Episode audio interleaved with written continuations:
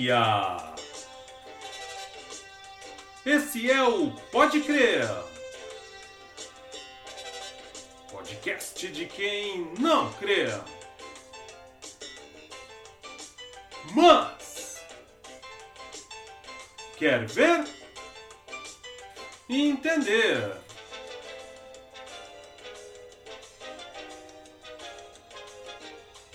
Hoje, terça-feira, 19 de dezembro de 2023. Tempo é bom em São Paulo. Temos mais um dia aí com forte presença de sol, algumas nuvens e calor. A temperatura mínima será de 18 graus e a máxima de 29 graus. Um pouquinho abaixo aí do patamar de 30, né? Nós vamos tendo aí temperaturas 32, 33 graus aqui em São Paulo ao longo do final de semana até a segunda-feira. E agora dá uma ligeira arrefecida, né? Esse patamar deve permanecer até quarta-feira, depois teremos um leve aquecimento na quinta e sexta. E por enquanto os modelos estão mostrando aí uma véspera de Natal aí chuvosa. Vamos aguardar aí chegar mais próximo aí realmente das festas natalinas para termos uma visão mais clara né, do, uh, do tempo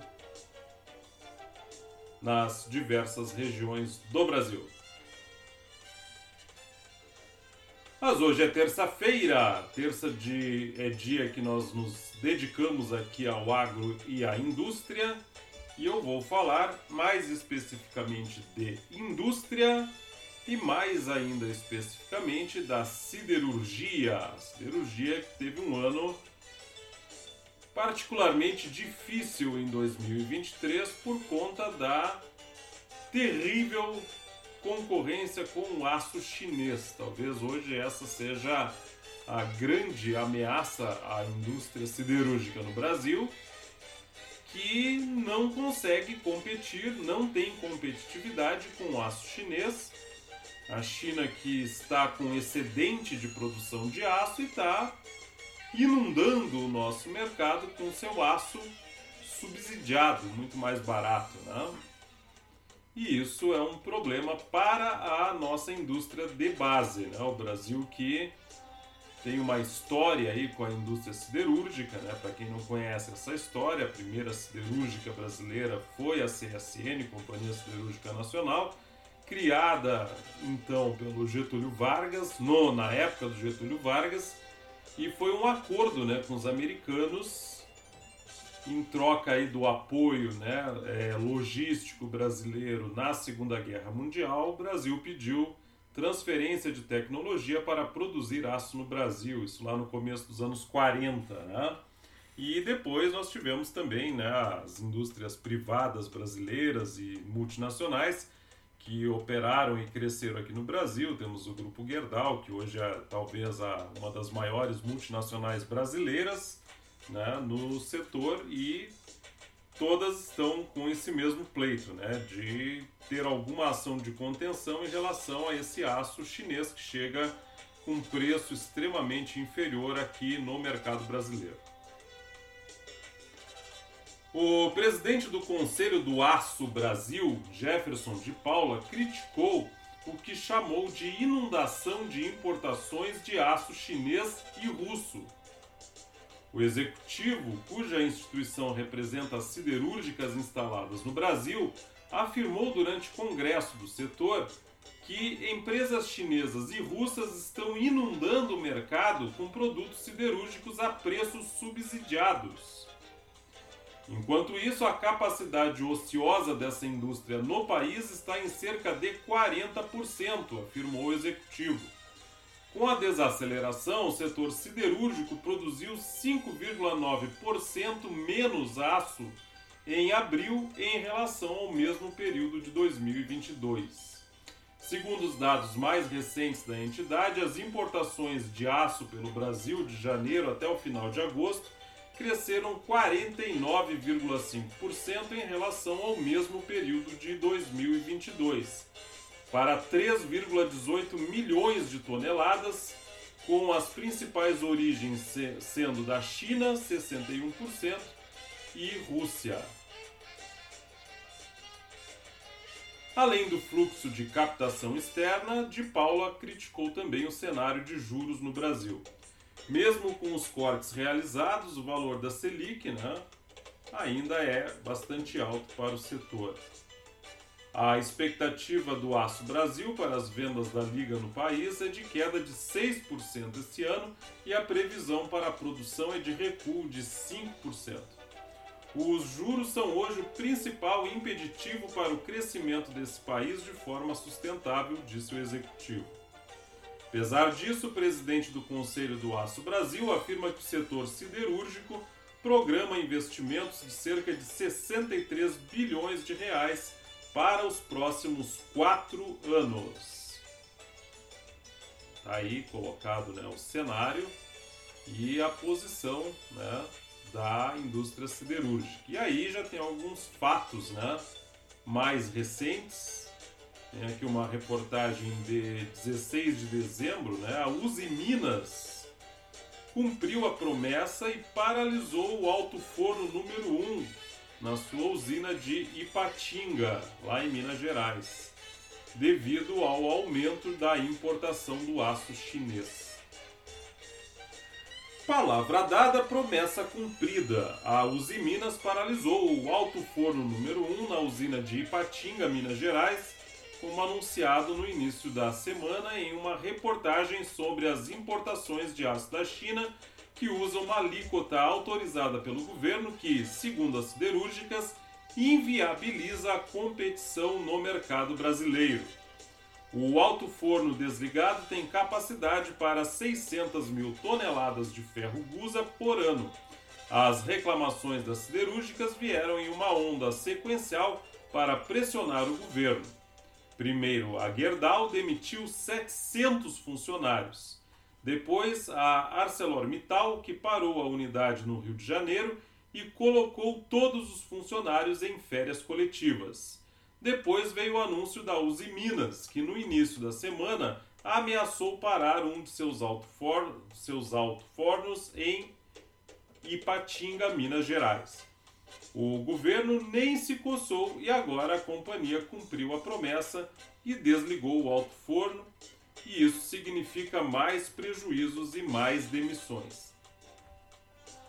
A companhia reafirmou que suspendeu a operação do alto-forno devido ao grande volume de aço chinês que está chegando ao Brasil a preços abaixo do custo de produção.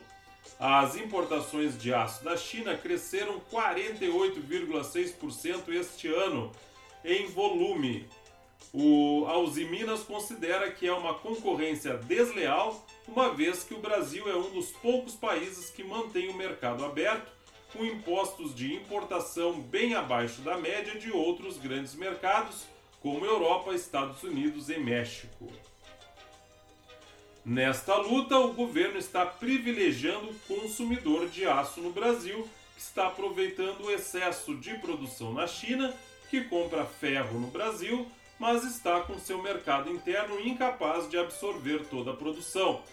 A China, que não tem os custos de produção do cipoal brasileiro, de exigências trabalhistas e impostos, vende um aço bem mais barato do que as siderúrgicas brasileiras conseguem. Esta é a equação. Os consumidores estão prevendo que se o Brasil aumentar a alíquota de importação do aço, as siderúrgicas brasileiras aumentarão os preços no Brasil. O que vai acontecer, quem viver verá por enquanto 1 a 0 para os consumidores do aço.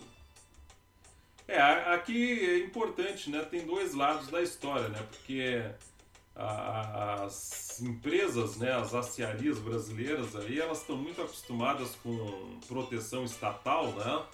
Não só na questão é, de taxas, impostos de importação, de reserva de mercado, mas tem aí alguns elementos, né, de, das últimas décadas principalmente, relativos ao CARF, né, que é aquele, aquela instância que julga, né, em última instância, aquela instituição que julga em última instância as dívidas fiscais, né, que essas empresas têm, e assim, elas têm sido largamente favorecidas aí por esse tribunal, né?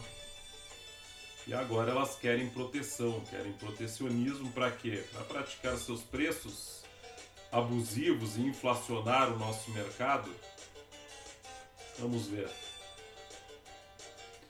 Em um momento em que as siderúrgicas se movimentam e pressionam o governo para que aumente a taxação do aço vindo do exterior para 25%, em especial da China, os segmentos que dependem do insumo partem para defender a manutenção do atual imposto, que é de 9,6%, e argumentam que o aço produzido no país, no caso no Brasil, sai mais caro no mercado interno do que as empresas de siderurgia cobram de seus clientes no exterior. Ou seja, nós acabamos financiando a exportação e o lucro dessas empresas em dólar, né? O Brasil vende o aço 83% mais caro dentro do país do que na exportação. Até onde me consta, as siderúrgicas não fazem caridade para vender mais barato ao exterior, argumenta José Veloso, presidente executivo da Associação Brasileira das Indústrias de Máquinas e Equipamentos, a ABMAC. A ABMAC lidera uma coalizão de 20 setores, entre eles infraestrutura, a ABDIB, naval, que é o Sinaval, autopeças, que é a Abpeças, ferroviário Abfer, saneamento Sindesan e construção civil Sebic, que se posiciona contra a sobretaxa. Um exemplo, acrescenta o dirigente, está no custo para as indústrias da bobina quente, tipo de aço utilizado em capôs de carro e porta de geladeiras, por exemplo. O insumo local está hoje 14,9% acima do importado, de acordo com o levantamento semanal da Platts do grupo S&P. Estamos falando de uma commodity, há referências de preços. E mesmo com o atual imposto, sai mais barato trazer do exterior. Enquanto houver esse disparate, essa disparidade, vai ter importação. O Instituto Aço Brasil, entidade que congrega as principais siderúrgicas do país, diz que não é possível afirmar que há a assimetria de preços indicada pela coalizão. Não é possível fazer esse cálculo de forma acurada e confiável, considerando a infinidade de produtos disponíveis no mercado brasileiro, bem como as particularidades em termos de conveniência, disponibilidade e customização do que é oferecido pela indústria brasileira para o seu consumidor interno, argumentou a instituição. Os preços externos do aço não servem como parâmetro porque as cotações internacionais encontram-se pressionadas para baixo devido ao excesso de capacidade ociosa de produção de 564 milhões de toneladas ano, a concorrência desleal oriunda de países que subsidiam exportações, notadamente à China, e a escalada protecionista, complementa a Associação de Siderúrgicas. Outro argumento da coalizão de indústrias pela manutenção da atual taxa está em um iminente repasse de preços caso a sobretaxa sobre o aço chinês seja aplicada. Veloso lembra que somente entre as 8,5 mil empresas do setor de máquinas e equipamentos cerca de 90% compra aço de distribuidoras que não estão no debate de preços. Ninguém vai fiscalizar, caso ocorra taxação, se os preços locais vão seguir nos mesmos patamares ou se as distribuidoras vão embutir o aumento do imposto, do imposto nos preços. A história já nos mostrou que sempre há o reajuste, acrescenta o executivo. Conforme o IM Business já mostrou, o, o IM Business é o Infomoney, tá? O CEO da ArcelorMittal Brasil, Jefferson de Paula, que também preside o Instituto Aço Brasil, defende o aumento do imposto por um ano até que o mercado se reequilibre. Nós queremos estar nas mesmas condições de Estados Unidos, União Europeia e México, países que aplicaram tributação semelhante. Nós acreditamos e defendemos o livre comércio, mas ele precisa ser justo. Não dá para sermos bonzinhos do nosso lado enquanto o outro lado trabalha com subsídios, defendeu ele. Com efeito, como efeito imediato, cerca de 400 funcionários da ArcelorMittal em Resende, Rio de Janeiro, vão entrar em férias coletivas entre novembro e dezembro. O mesmo ocorrerá em Piracicaba e Juiz de Fora, que terão seu período de parada técnica estendido neste ano. Em outra frente, a Gerdau anunciou já a demissão de 700 funcionários e a Uzi Minas sinalizou que poderá desligar seu alto forno, já desligou, já confirmamos lá, né? Nós empregamos mais que as siderúrgicas e estamos com uma previsão de 10% de queda na receita e mesmo assim estamos mantendo empregos, rebate o presidente executivo da Abimac. O setor de máquinas emprega pouco mais de 390 mil pessoas e tem faturamento anual em torno de 300 bilhões de reais, enquanto o do aço tem 127 mil funcionários e o saldo comercial positivo de 6 bilhões de reais. José Veloso aponta ainda que são as siderúrgicas que têm tirado mais proveito do custo mais baixo do aço chinês do que as próprias indústrias. Dados da Secretaria de Comércio Exterior, a CSEX, mostram um aumento de mais de 880% na importação de aço semi-acabado, que em sua maioria é utilizado pelo setor da siderurgia, o volume exportado passou de 45 mil para 443 mil toneladas, o equivalente a 253,1 milhões de dólares. Nenhuma indústria tem laminador para terminar uma placa de aço, e também nem toda empresa tem fluxo de caixa para esperar de 6 a 7 meses entre o pedido na China e a chegada do produto, prossegue o presidente da Abimac. Sobre esse ponto, o Instituto Aço Brasil alega que o volume representa 14% das importações brasileiras e que a medida ocorreu porque algumas empresas não puderam produzir placas de aço em volume suficiente no mercado interno para atender seus clientes. A elevação de importação de aço por siderúrgicas brasileiras não decorre de captura de oportunidades de mercado, reforça. As importações de aço da China dispararam 48,6% neste ano, enquanto a produção nacional caiu 8,4%, pelo menos dados até setembro, com vendas recuando 5,4% e as exportações caindo 4,4%. A previsão é que a entrada de aço chinês no país cresça 50% em 2023 em relação a 2022 que representa algo em torno de 5 milhões de toneladas, ou 25% do consumo anual de aço no Brasil. Tá aí, né, a, a queda de braço, né, entre o setor siderúrgico e o setor dos fabricantes de máquinas, né, e bens de capital, principalmente, que são os consumidores dessa matéria-prima, né, o aço, que estão aí, cada um com seus interesses antagônicos. Né? A indústria siderúrgica querendo medidas protecionistas, taxação de importações, e a indústria de transformação, que agrega mais valor, né?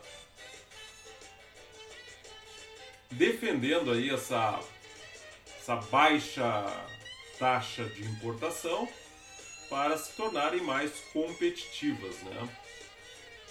Aí é uma decisão, né? O governo acho que ele tem que ter bastante serenidade se ele for tomar qualquer decisão em relação a isso, né? Porque sem dúvida a indústria de transformação ela é mais ela, ela é mais numerosa realmente, emprega mais e agrega mais valor do que uma indústria de base, né?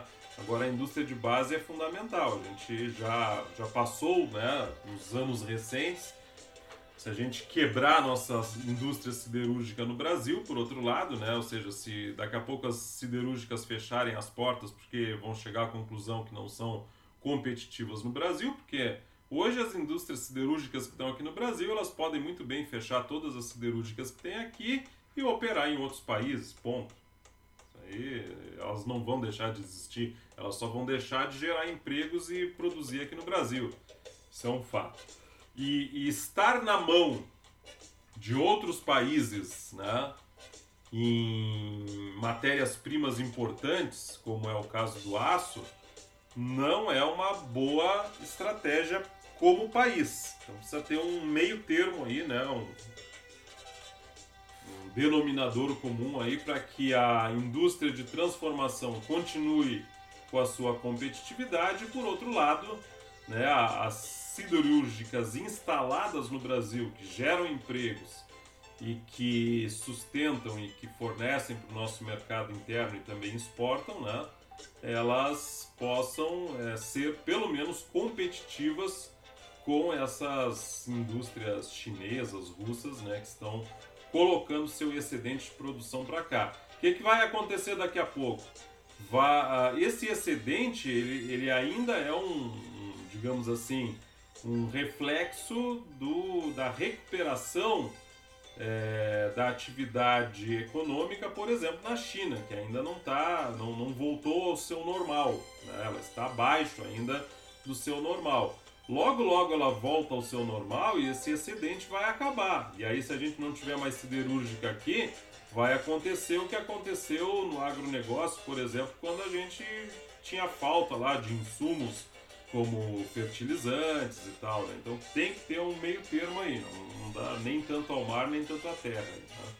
Tem que atender os interesses de, de, de ambos de ambos os setores aí, né? Transformação e siderurgia para o bem do Brasil. Espero que o senhor e a senhora tenham uma excelente terça-feira. Tchau!